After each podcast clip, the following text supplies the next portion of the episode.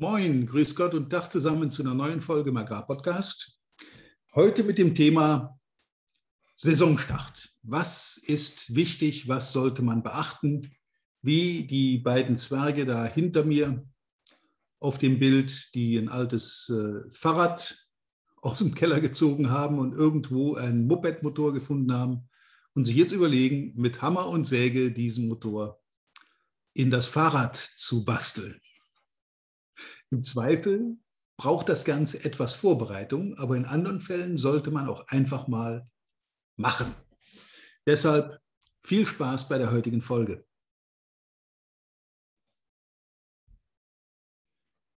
Ja, Saisonstart. Wir haben Januar und es geht jetzt in die neue Saison 2022. Was ist wichtig zum Starten? Als erstes brauchst du Zahlen, Daten, Fakten.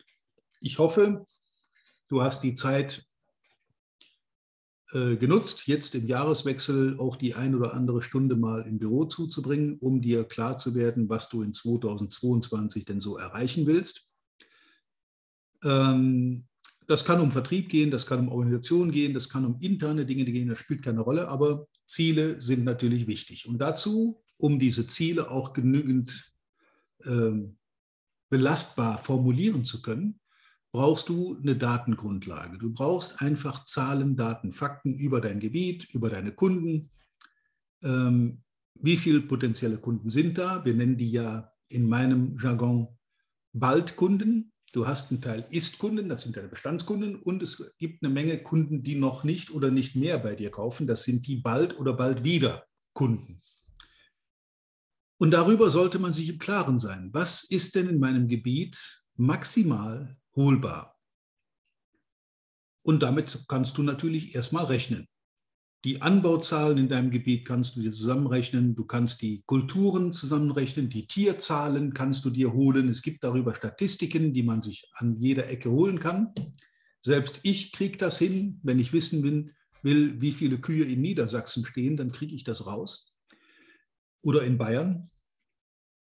Und dann von diesem Maximalziel, das heißt, das sind 100 Prozent deiner Zielgruppe, deiner Kunden, mit den Annahmen aus dem Markt mal zurückrechnen, wie viel von diesen 100 Prozent der Kunden kannst du dir denn einverleiben.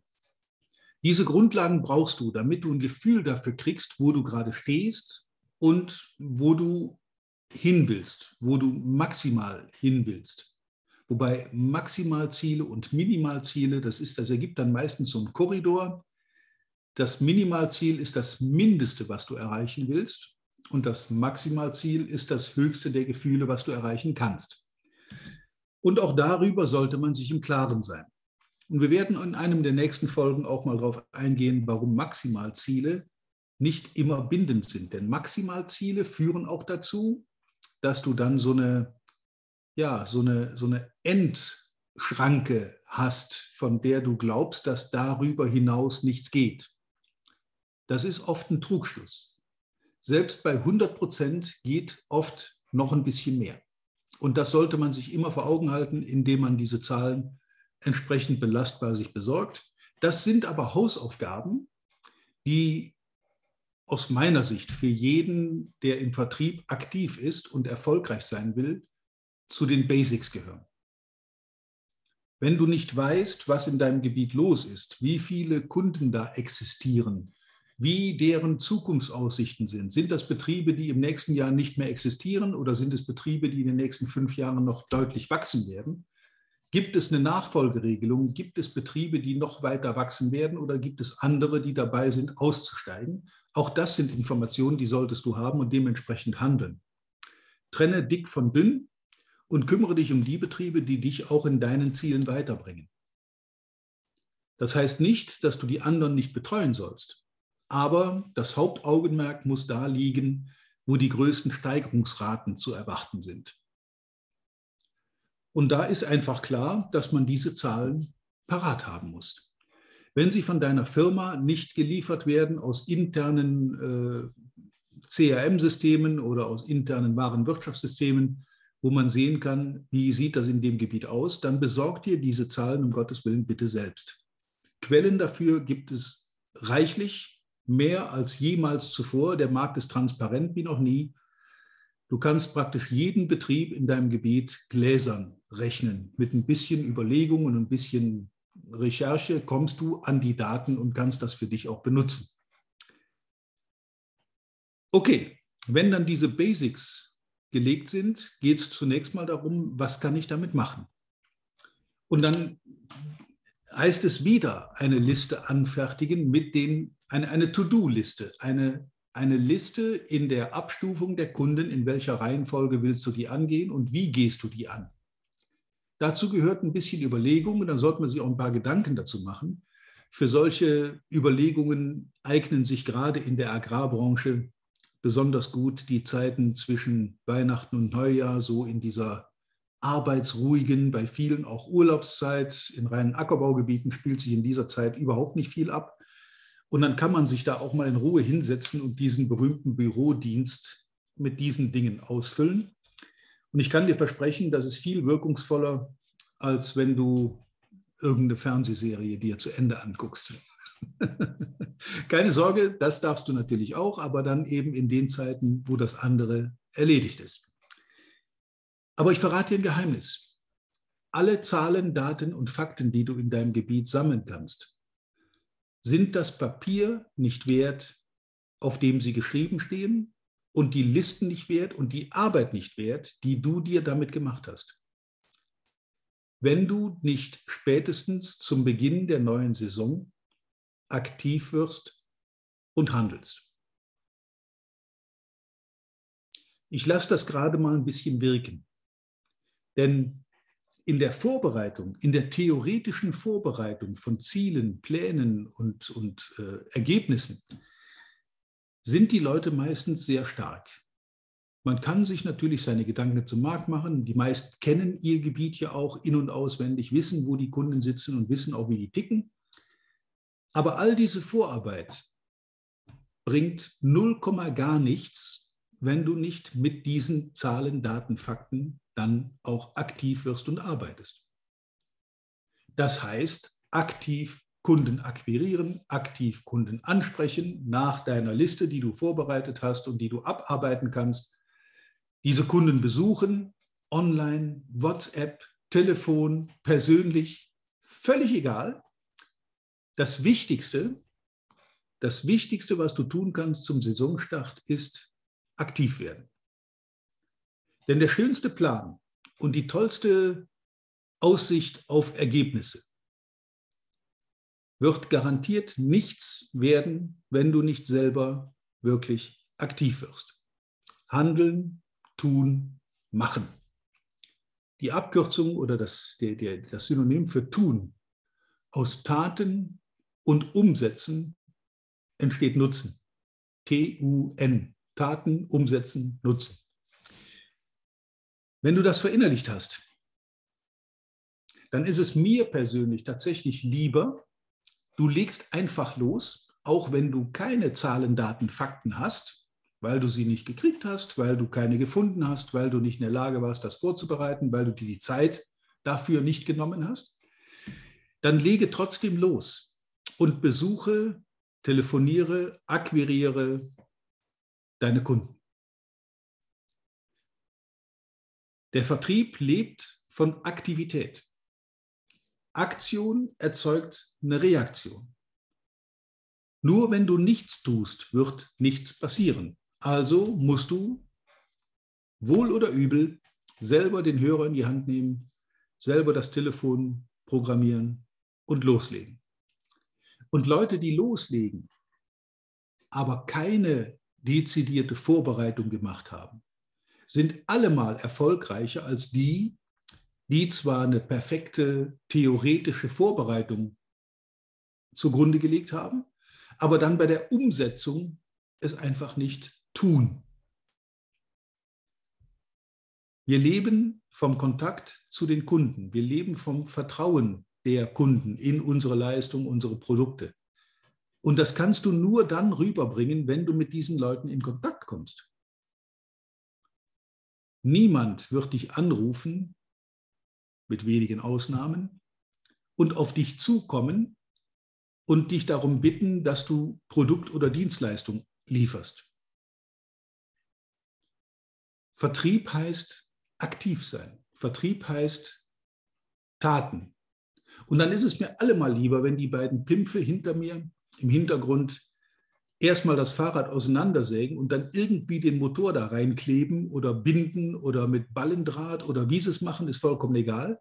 Ich habe das übrigens als Kind auch gemacht. Ich habe mir eine alte Zünder bei einem Bauernkollegen aus der Scheune gezogen, die ein paar Jahre nicht gelaufen war. Dann habe ich die mit meinem kindlichen Leichtsinn komplett auseinandergeschraubt. Die war auch ziemlich verrostet. Dann habe ich daran rumgefummelt und gemacht und getan und wieder zusammengesetzt und äh, ja, repariert, was man so reparieren nennt in dem Alter. Aber das Ergebnis war, ich weiß nicht, wie lange ich gebraucht habe, drei Wochen, vier Wochen, jeden Tag nach der Schule in meinen Schuppen und Kiste schrauben. Das Ding musste zum Laufen kommen. Nach vier Wochen springt dieser Mistbock tatsächlich auf den ersten Tritt an. Ich konnte überhaupt nicht damit umgehen. Ich wusste gar nicht, wie man damit fährt, aber ich habe es zum Laufen gekriegt. Das Fahren habe ich dann mit vielen schmerzhaften eigenen Erfahrungen auf der Wiese gelernt. Da tut es nicht ganz so weh, wenn man immer wieder auf die Nase fliegt, aber irgendwann funktioniert es. Dann kannst du Kurven fahren, beschleunigen, bremsen und du kannst mit dem Ding umgehen. So ist es bei mir gewesen, so ist es bei vielen anderen Bauernkindern ebenso gewesen. Wir sind sehr, sehr früh selbstständig an solche Dinge, an solche Herausforderungen herangeführt worden und man hat uns auch laufen lassen ich weiß, ich war noch nicht mal zehn Jahre alt. Mein Vater hat gesagt, ja, wenn du zum Laufen kriegst, dann mach. Hab Spaß, Werkzeug ist genug da, Schweißgerät haben wir auch. Eine Flex ist da, ein Bohrer, also wenn du irgendwas brauchst, nimmst dir und dann siehst du zu, dass du die Karre zum Laufen kriegst. Das war für den auch so eine Art Beobachtungstherapie, mal gucken, was der Kleine jetzt daraus macht. Und nach vier Wochen fuhr das Ding. Und das sind dann aber die Dinge, die mich dann auch antreiben diese Erfolgserlebnisse, die daraus resultieren, immer wieder mal irgendwas Neues anfangen und was Neues probieren und gucken, wie weit komme ich denn in dem neuen Feld, wo ich mich noch nicht so auskenne. Mit diesen Herausforderungen wächst du, wachse an deinen Aufgaben, habe ich in einer der letzten Folgen schon mal erwähnt. Und wenn man sich die Aufgabe stellt, auch ohne viel Vorwissen, ich hatte von Motorrad, Moped-Motoren, von der Marke Zündab, von der Technik, die dahinter steckt, Überhaupt keine Ahnung. Vielleicht habe ich genetisch so eine kleine Vorbelastung, dass ich sage, Technik liegt mir, damit komme ich gut zurecht, damit kann ich. Und das meiste an diesem Ding, was ich da zusammen auseinander und wieder zusammengeschraubt habe, hat sich dann in dieser Tätigkeit mir eröffnet, ach, so funktioniert das. Ah, jetzt weiß ich, wie das ist, wenn da oben der Zylinderdeckel abgeschraubt wird und da drin geht ein Kolben rauf und runter. Ah, so funktioniert das. Und wenn das in in diesem, äh, ja, wie soll ich sagen, in diesem Selbststudium in der Praxis erfolgt, dann bist du genau auf dem Weg, auch im Vertrieb voranzukommen, auch ohne große Vorbereitung, ohne große Ausbildungen.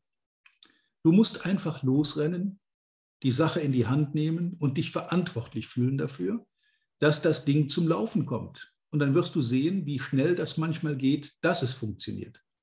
Aber ich schließe den Kreis, ohne Machen nutzt dir die allerbeste Vorbereitung nichts.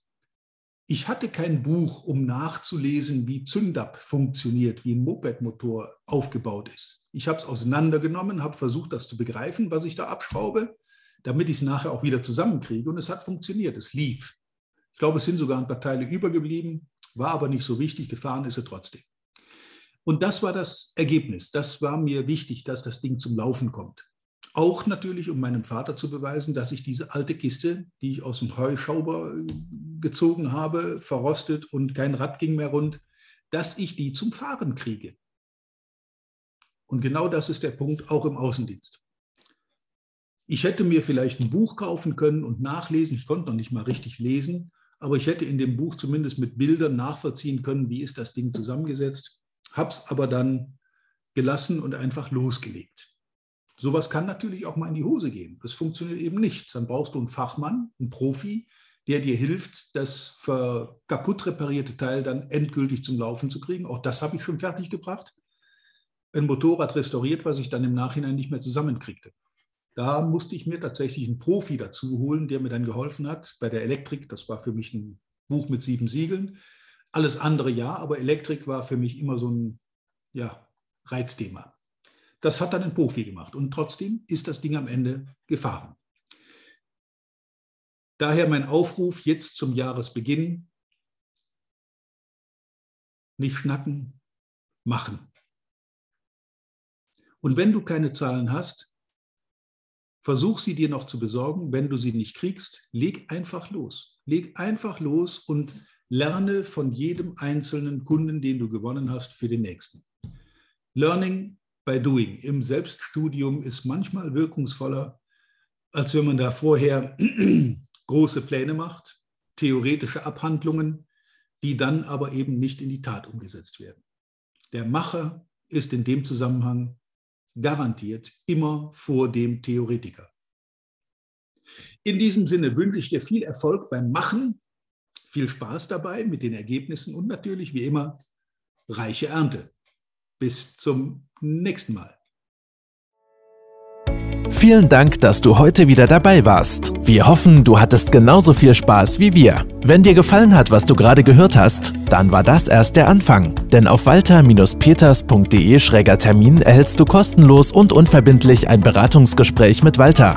In diesem 30-minütigen, völlig kostenfreien Erstgespräch erarbeitet Walter mit dir einen Schritt-für-Schritt-Plan, den du direkt anwenden kannst. Du lernst zum Beispiel, wie du deinen Umsatz innerhalb weniger Wochen deutlich steigerst, wie du mehr Neukunden für dich gewinnst und deine Verkaufsgespräche erfolgreich abschließt. Da Walter immer nur eine begrenzte Zahl von Anfragen bearbeiten kann, warte nicht zu lange. Denn Fakt ist, wer weiterkommen will, braucht einen Experten. Walter hat mit über 40 Jahren im Vertrieb und 15 Jahren als Trainer schon zahlreichen erfolgreichen Unternehmen dabei geholfen, ihre Umsätze massiv zu steigern und Kundenverhandlungen deutlich zu vereinfachen. Wenn du also wissen willst, ob du für ein Erstgespräch in Frage kommst, geh auf walter-peters.de-termin und fülle das Formular aus. Bis zum nächsten Mal bei Erfolgreich im Agrarvertrieb, der Agrarpodcast. Wir wünschen dir reiche Ernte.